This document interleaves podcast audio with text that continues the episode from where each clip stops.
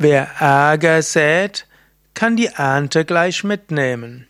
Das ist so eine der Weisheiten zum Thema Ärger.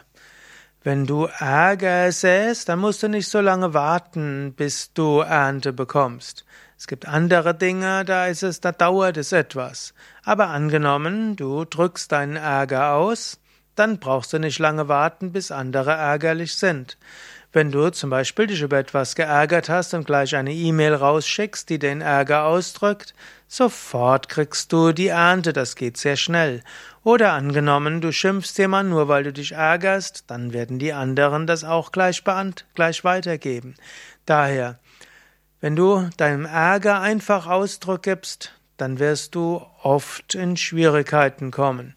Es ist klüger zu lernen, gelassen zu sein und nicht seinem Ärger gleich Ausdruck zu geben.